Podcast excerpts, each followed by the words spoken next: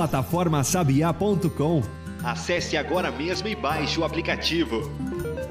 Plataforma Sabiá anuncia mais um episódio do podcast Papo de Sabiá. Acompanhe o nosso canal.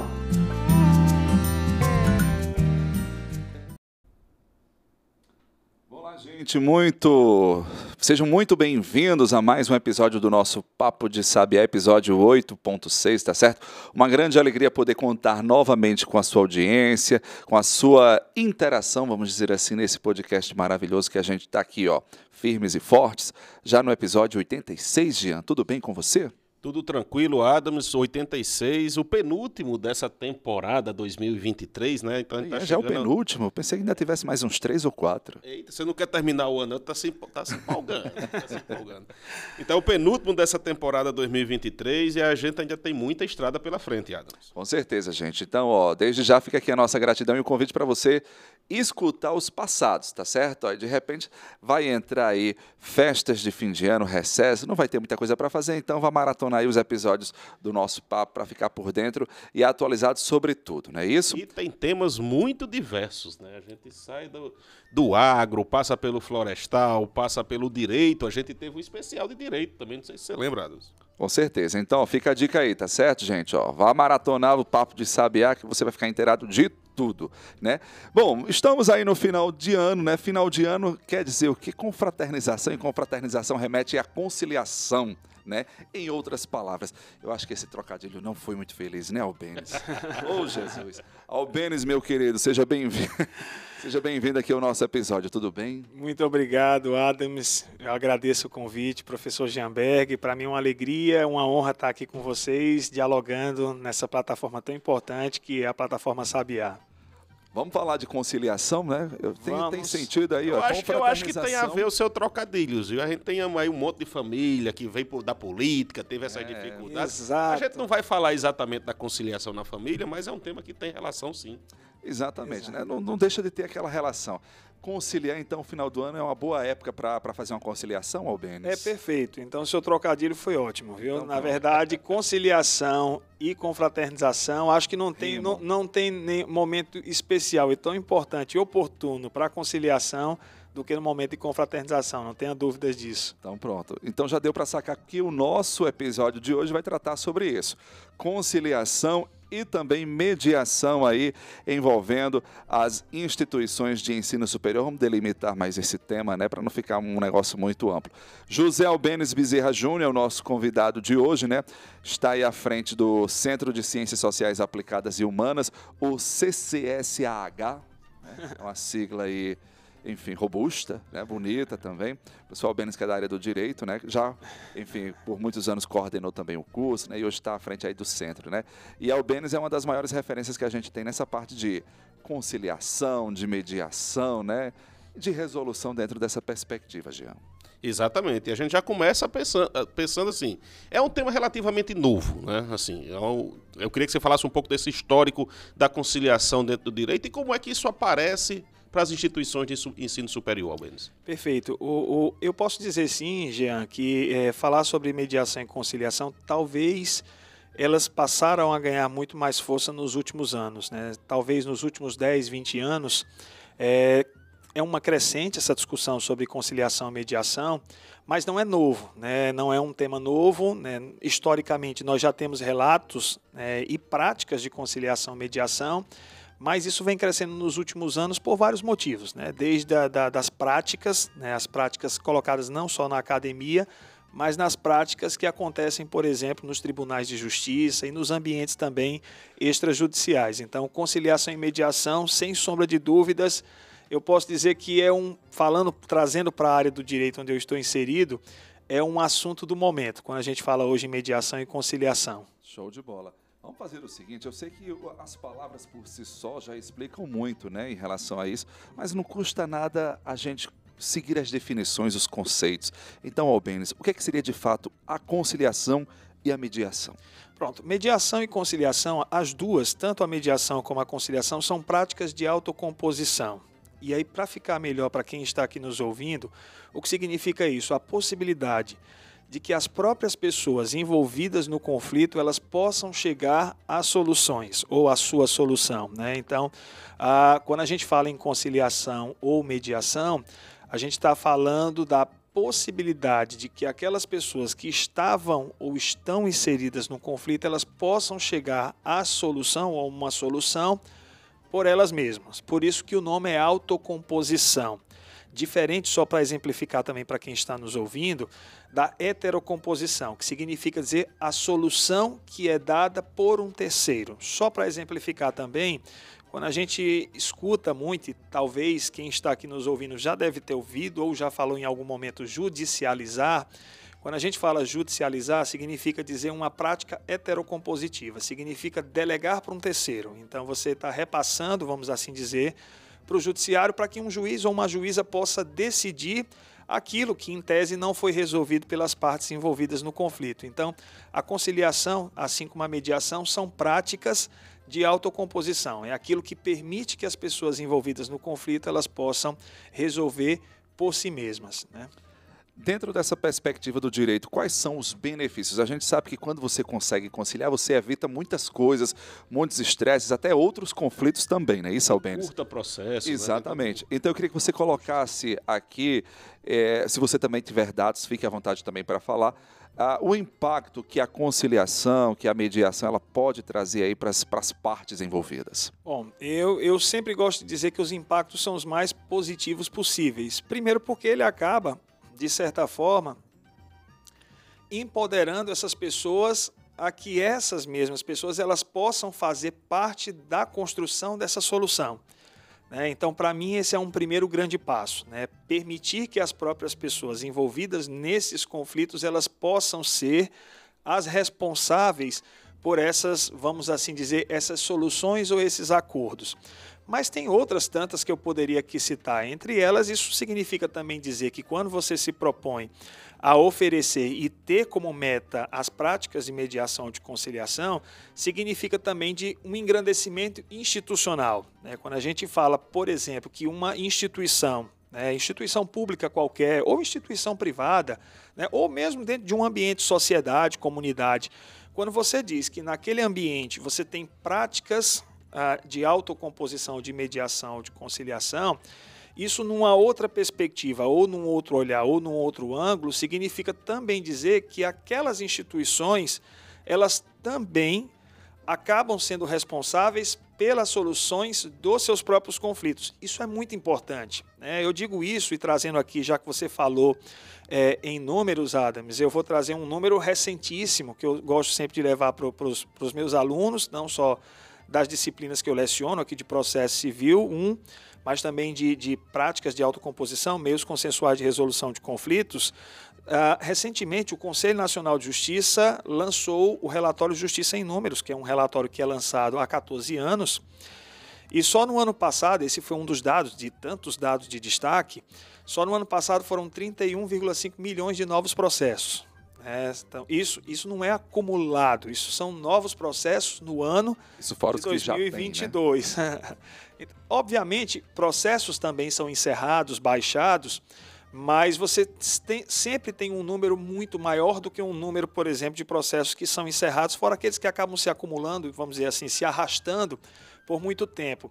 Mas esse cenário de 31,5 milhões de processos, ele, ele acaba dizendo muito esse dado. Né? Obviamente, as judicializações elas vão sempre acontecer. Né? Quando a gente está falando aqui sobre conciliação mediação, eu não estou em nenhum momento falando em fim de judicialização. Pelo contrário, a gente está discutindo a possibilidade de que outros métodos possam conviver, vamos assim dizer, e que outros métodos adequados possam ser colocados em prática. Então, quando você decide, por exemplo, em uma dada situação judicializar, muito provavelmente para aquele caso, a judicialização ela é inevitável e talvez é o caminho adequado para aquele caso. Mas em muitas outras situações, a judicialização ela acaba sendo uma, uma prática, vamos assim dizendo, inadequada e, consequentemente, trazendo mais perdas né, do que, por exemplo, algum, algum, vamos dizer assim, algum resultado que seja positivo. Então esses números eles são importantes e reveladores para mostrar também não apenas o número de processos, que talvez esse seja o primeiro grande impacto. As pessoas se assustam, é um número que assusta, você dizer que tem 31,5 milhões de novos processos só no relatório referente ao ano passado, mas isso mostra muito também que muitas judicializações, e aí, claro, eu não tenho esse número, mas eu posso deduzir, muitas dessas judicializações, muito provavelmente, são aquelas judicializações desnecessárias, talvez eu vou utilizar essa Evitáveis. palavra. Evitáveis, né? aquelas que poderiam ter sido solucionadas de uma outra forma. E é nesse contexto, Albenes, que eu pergunto essa tomada de decisão. Assim, se vai ser judicializado, começa com as partes, talvez numa conversa inicial, mas o judiciário, como é que ele atua para tentar fazer essa conciliação? Pronto. É, fazendo aqui, deixando de uma forma, vamos dizer assim, um pouco mais evidente para quem está nos ouvindo, até porque muitos dos que estão aqui nos ouvindo não são do direito, São de outras né, áreas. então tem outras áreas. Então, pra, só para que possa entender, é, deixa eu fazer esse rápido e breve aqui resumo. Mais recente, de 2015 para cá, nós tivemos uma reforma do Código de Processo e essa reforma de 2015 para cá, ela alterou muita coisa no que se refere à judicialização, vamos assim dizer mais, mais claramente. Ah, hoje, a- as tomadas de decisão de judicialização, elas passam por um processo que são os processos de mediação e conciliação. Então, hoje, por exemplo, quando um advogado, né, um defensor público um procurador, ele acaba peticionando, ele diz no corpo da sua petição se aquela parte, se aquele assistido, ele tem um interesse ou não nessa audiência de conciliação, de mediação. O que, que eu estou querendo dizer com isso? Hoje, por parte da própria legislação, e por parte até do próprio judiciário. Né? Pode parecer uma certa contradição, mas o judiciário é um ator hoje muito atuante no que se refere à propagação dos métodos autocompositivos de resolução de conflitos. Então, hoje, até mesmo quando se judicializa, é fundamental que se passe por uma audiência de conciliação antes do processo ter, vamos assim dizer, o seu curso natural. Qual é a proposta? Fazer que com, com essa audiência possa se chegar a um acordo e, eventualmente, com esse acordo, esse processo possa ser extinto sem necessariamente esse processo ter o seu curso. Então, partindo de um aspecto legislativo, hoje nós temos legislações e não são poucas que estimulam e incentivam as práticas de autocomposição. Só para quem está aqui nos ouvindo, se alguém por algum momento tem alguma dúvida ah, de saber se há algum empecilho por parte da legislação em colocar mediação e conciliação na prática, saiba que hoje esse empecilho não existe mais. Então, hoje as novas leis, praticamente todas as leis, elas acabam estimulando de uma forma ou de outra essa política de consensualização de conflitos. E digo mais, não apenas no setor privado, né, na seara privada, mas no setor público também. Então nós tivemos leis de 2015 para cá, de 2020 para cá, que foram aprovadas, que foram criadas, lei de licitações, por exemplo, que incentivam as práticas, que permitem, na verdade, as práticas de autocomposição. Nós tivemos há pouco mais de dois anos uma lei que foi aprovada, de, de, de, que foi a lei do direito relacionada ao Código de Defesa do Consumidor, que foi a lei do superendividamento, que uma das novidades foi justamente a criação dos núcleos de conciliação. Então, só para não me alongar mais aqui, hoje é, a própria legislação se até então, no passado, era um empecilho dizer, olha, eu quero fazer um acordo com você, mas eu tenho receio de fazer isso ser, por exemplo, ilegal ou contra a legislação, isso não acontece mais, porque hoje a própria legislação ela acaba permitindo essas práticas de autocomposição. E digo mais além, ela não só permite, como ela incentiva as práticas autocompositivas. Essa mudança que aconteceu ao longo dos anos, que teve uma aceleração nos últimos 10 anos, como você falou, ela levou à necessidade da universidade, chegando nas instituições de ensino, que é o nosso foco da conversa de hoje, se adaptarem. Os cursos de direito tiveram que se adaptar a essa nova realidade e como é que foi essa adaptação? Sim, sim.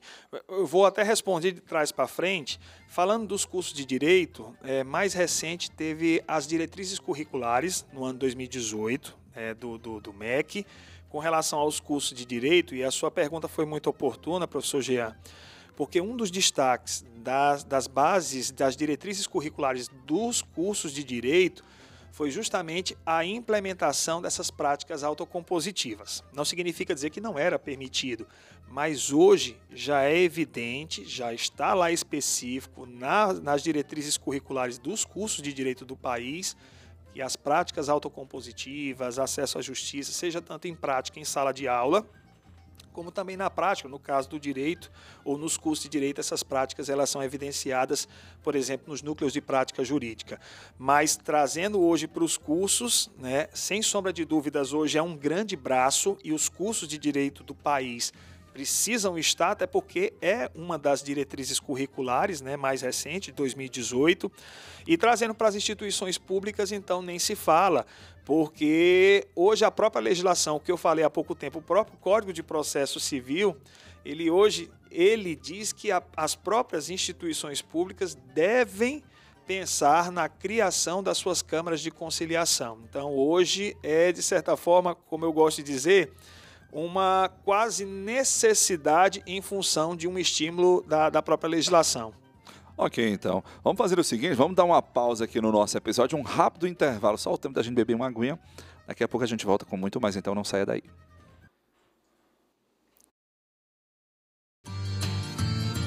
Plataforma Sabiá. Ambiente digital interativo. Voltado a difundir as tecnologias demandadas e ofertadas na resolução de problemas do semiárido brasileiro. Acesse e segue a gente no Instagram.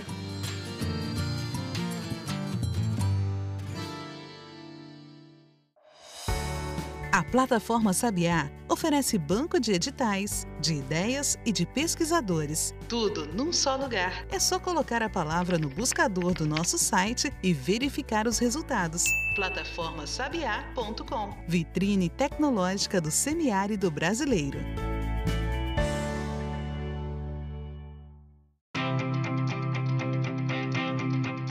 Plataforma Sabiá está presente no YouTube. Inscreva-se e acompanhe o nosso conteúdo no canal Plataforma Sabiá.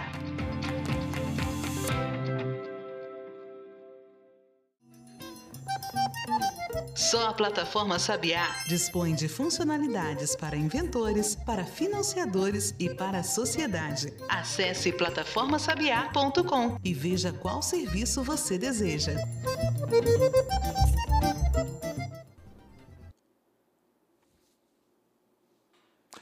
Muito bem, de volta aqui com o nosso episódio do Papo de Sabiá 8.6, falando sobre conciliação, mediação, mediação, conciliação, né, Albenes?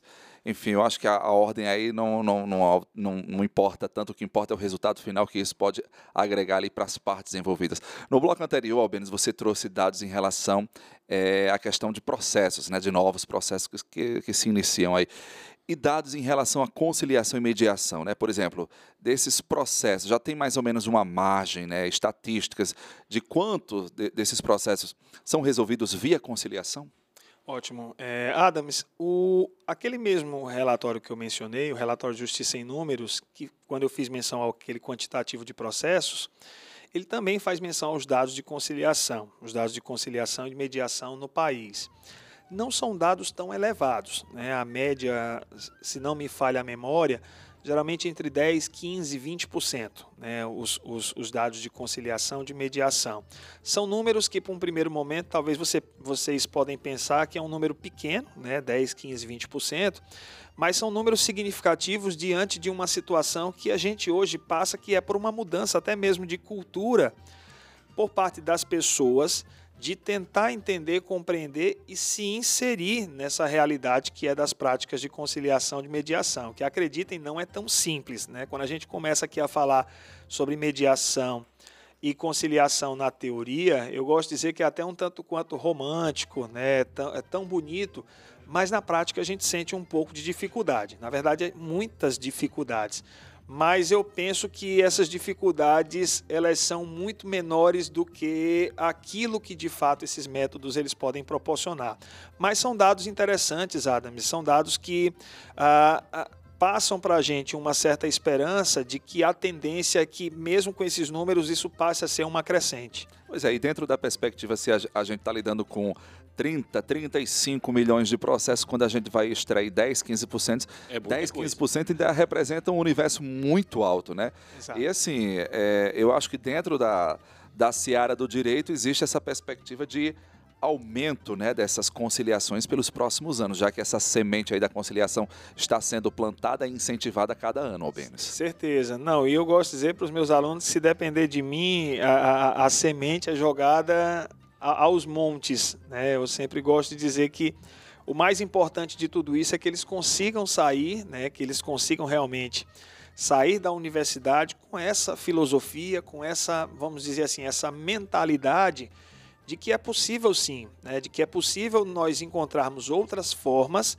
que muitos, inclusive, gostam de chamar até de formas adequadas de solução de conflitos. né? Alguns gostam de utilizar termos como bom gerenciamento de conflitos, mas nunca esquecer que ali por trás de cada situação existem pessoas que estão ali que esperam por parte desses profissionais, sejam os advogados, os futuros defensores, né, os futuros ah, promotores, estejam ali por trás, que eles realmente possam oferecer para essas pessoas o que mais adequado for para ser aplicado ao caso concreto.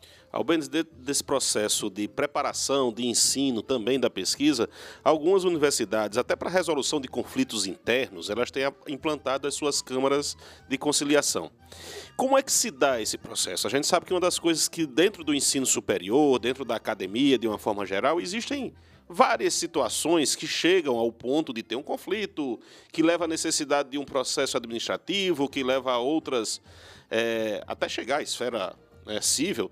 Como é que a gente tem trabalhado isso nas universidades? E, eh, essa- essas comissões, esses comitês, aí tem algumas com nomes diferentes, eles têm sido efetivos dentro da universidade brasileira? Pronto, perfeito, professor Jean. Da mesma forma como foi falado aqui do- do- dos processos judiciais evitáveis, trazendo para a administração, e não deixa de ser processo, os processos administrativos, que também são processos, muitas vezes eles podem ser evitáveis também. Né? Então, quando a gente fala em conflito, o conflito ele vai existir em qualquer lugar. E na administração pública não é diferente.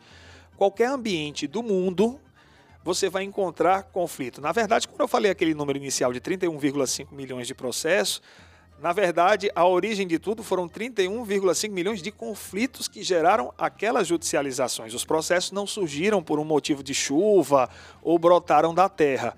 Na verdade, esses processos todos surgiram porque 31 milhões de situações ou de conflitos até então surgiram e, consequentemente, isso chegou às portas, vamos assim dizer, do judiciário. Na administração não é diferente. Hoje, por parte da administração, também é possível a criação das câmaras de conciliação de mediação. Nós já temos algumas experiências no país. Eu gosto sempre de exemplificar a Universidade Federal de Goiás, a Universidade Federal de Goiás, entre outras tantas. Não é apenas a UFG que tem a Câmara de Conciliação, de Prevenção, na verdade, Câmara de Prevenção e Solução de Conflitos, mas outras instituições também. É possível que uma instituição possa criar uma Câmara de Conciliação? É possível. É possível. É possível que os municípios possam criar? É possível que os estados possam criar? É. E tem municípios no país e tem estados no país que também têm as suas câmaras de conciliação de mediação.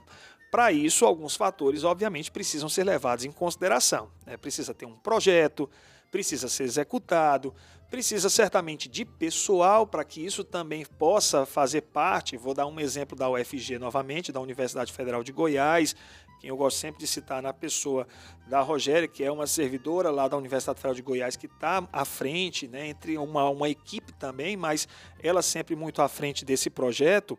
Mas é, é preciso que você tenha uma estrutura, para que essa estrutura possa se adequar e colocar em prática. Então, se você diz que é possível, se você pergunta, na verdade, é possível? É possível. E qual é a função dessa Câmara? Poder analisar os conflitos que porventura possam chegar nessa Câmara. Até mesmo para que essa Câmara ela possa, ponto 1, um, poder solucionar os conflitos que sejam possíveis, por exemplo, pela mediação ou pela conciliação. E dois, poder dar os destinos adequados àqueles processos que, porventura, também não sejam de uma Câmara de Conciliação ou de, ou de mediação, por exemplo. Porque é possível que você tenha uma Fazer Câmara uma espécie de um, de um filtro. e poder fazer um filtro exato. Exato. Na verdade, muitas instituições acabam fazendo isso. Né? Muitas instituições acabam fazendo esse papel de recepcionar os conflitos e, consequentemente, poder, se for de competência da Câmara de Conciliação, por exemplo, ela sim poderá. Eu vou dar um exemplo que as instituições públicas acabam tendo, as, as chamadas comissões de ética. né? não comissão de ética em pesquisa, geralmente gera essa confusão. Eu falo das comissões de ética pública. né? As instituições públicas elas precisam e devem ter as suas comissões de ética pública. E existe, além do próprio decreto, que é o Código de Ética do Servidor Público Federal, né? o, o, o decreto 1171 de 94, Existem várias outras resoluções que são criadas pela CEP, e entre essas resoluções, por exemplo, que, que de certa forma auxiliam na- no próprio Código de Ética do Servidor Público Federal, é a criação, por exemplo, da, do Acordo de Conduta Pessoal e Profissional, né, que é o ACPP. O ACPP foi uma, uma criação, está prevista numa das resoluções da Comissão de Ética Pública Nacional, que ela permite que seja proposto esse ACPP. O que é o Acordo de Conduta Pessoal Profissional? É como se fosse uma espécie, né, com as devidas proporções, de um termo de ajustamento de conduta. Né? Permitir a observação que naqueles casos, onde seja, eu gosto de deixar isso bem frisado, naqueles casos onde há a possibilidade. Né? Hoje, no campo da administração pública, no que se refere, por exemplo, à mediação conciliação, a CEP ela não faz nenhuma restrição com chamados conflitos interpessoais porque ela parte do pressuposto de que conflito interpessoal deve ser resolvido da melhor forma mesmo por meio da conciliação. O que é um conflito interpessoal? É um conflito entre duas pessoas, por exemplo. Um professor É o que Alben- não pagou o quadro e o Exato, outro chegou e não exato. É gostou. o Albenes que não gosta do Adams, o Adams não gosta do Albenes, e isso vai criando várias rusgas no ambiente de trabalho, ao ponto de que isso acabe gerando uma situação realmente é, calamitosa naquele ambiente de trabalho e que isso chega, por exemplo, a um processo. Agora veja bem, imagina só, você abrir um processo administrativo disciplinar por conta de uma relação entre dois servidores que porventura não se gostam e que isso tem gerado alguns desconfortos, vamos assim dizer. Obviamente que eu não estou aqui querendo dizer com isso que isso não deva ser observado, pelo contrário. Só que muitas vezes você tem formas diversas de resolver isso de uma forma adequada. Então, o método da conciliação se aplica, ou da mediação se aplica como um método mais adequado. Claro que não são todos os conflitos, e eu gosto de frisar. né? E para isso existem legislações específicas. Então, um conflito, por exemplo, que precisa passar por um processo ou que precisa passar por uma instância outra, né? imagine uma situação, por exemplo, de assédio, e no caso de assédio sexual, isso inclusive transcende a própria instituição, é algo que, por exemplo, precisa chegar ao Ministério Público em função dessa situação. Essas comissões, elas têm assim, é, até onde vai o poder delas? E qual a validade dessas decisões tomadas? Ela, ela é fundamentada? Isso vai estar dentro do regimento da instituição? Como é que vai funcionar nesse sentido?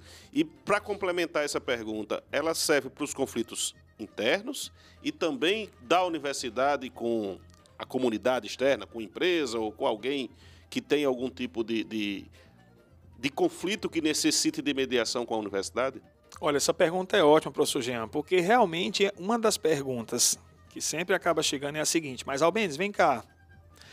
Esses acordos que são feitos, eles têm alguma validade, vale de algo? E talvez seja por isso que as pessoas ainda têm o que chamam muitas vezes de o fetiche da sentença. Né? Eu prefiro uma decisão proferida por um juiz ou por uma juíza, porque talvez a sentença do juiz me passe mais segurança em função daquela tomada de decisão. Né? E que talvez um acordo feito entre nós não valha de absolutamente nada.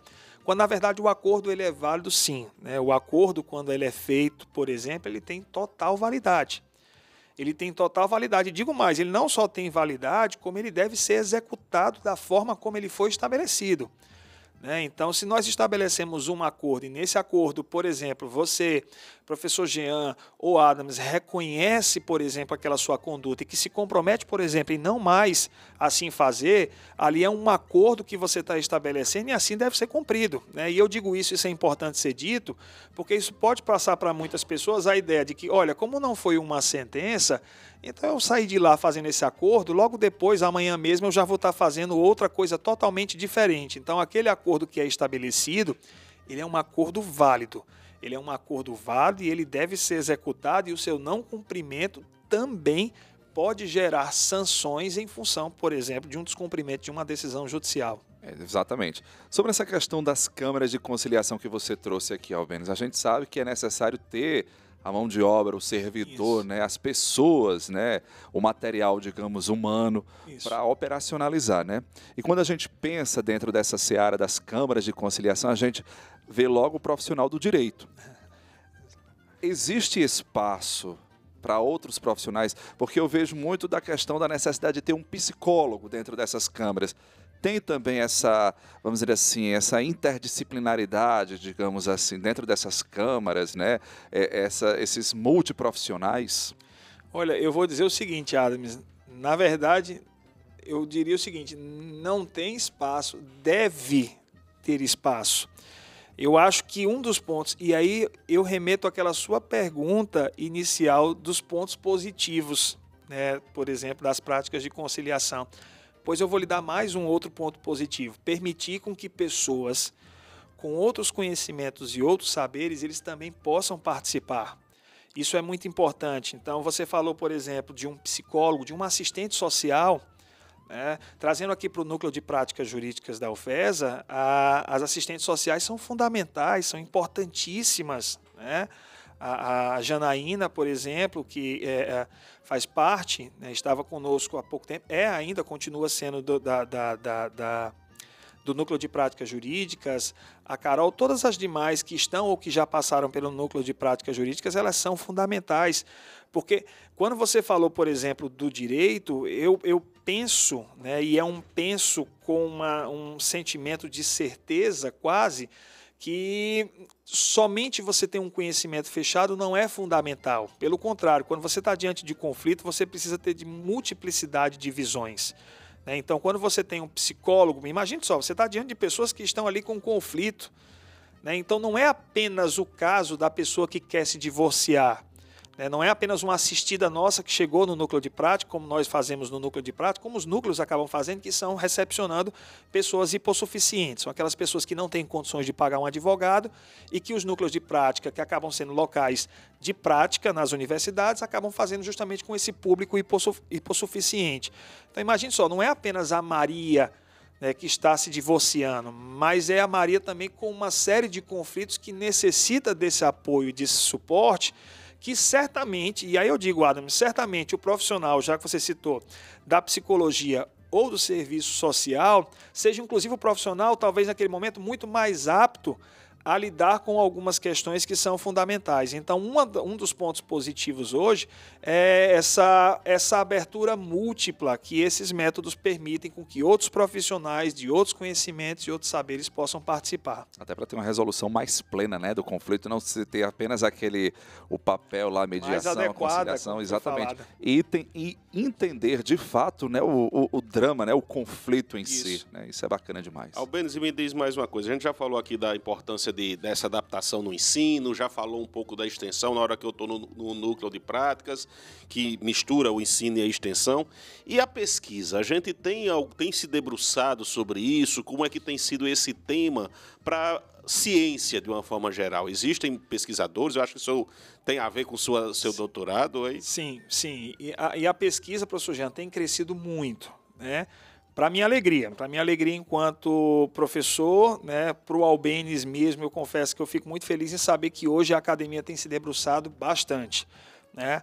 E não falo só apenas academia a nível de graduação, mas de pós-graduação também. Então hoje nós já temos um, um, um suporte muito bom nessas discussões. Né? Aqui mesmo, na, na, na UFESA, o curso de Direito tem sido muito comum dos nossos, nossos discentes ah, o campo da pesquisa nessa seara, eu, digo, eu gosto até de tratar de uma forma mais aberta, acesso à justiça. Então, a gente tem encontrado muito alunos pesquisando, tanto na graduação como na pós-graduação, e também nos próprios projetos. Né? A gente fala muito aqui, por exemplo, de mediação de conciliação, mas nós temos os braços múltiplos dessas formas. Né? Mais recente, nós tivemos aqui, por exemplo, a Semana Mossoroense de Justiça Restaurativa. Justiça Restaurativa também, que é um braço né, desenvolvido. E aí eu cito no nosso curso professor Ramon, que é um grande braço né, na questão da justiça restaurativa, mas tem crescido muito. E eu fico muito feliz e rogo e espero que isso continue. Da minha parte, Se depender de mim, eu vou estar sempre. Você falou de semente, eu vou estar sempre jogando esse saco de semente aí. Não é só um punhado, não. Vai ser um saco de sementes para que isso possa sempre continuar. É, o importante não é só jogar a semente, é adubar também, regar. Não, não cuidar, tem problema nenhum. isso. Já comprei vários, já comprei vários regadores, se for o caso. Isso aí. Mas é uma, uma- uma- Eu acho que é algo que veio para ficar, né? A gente estava falando no, no episódio passado sobre a questão da- das economias, né? De baixo carbono. Eu acho que a conciliação também entra dentro dessa perspectiva aí, né? É algo que veio para ficar. Não, não tem mais volta, né? Dentro dessa seara.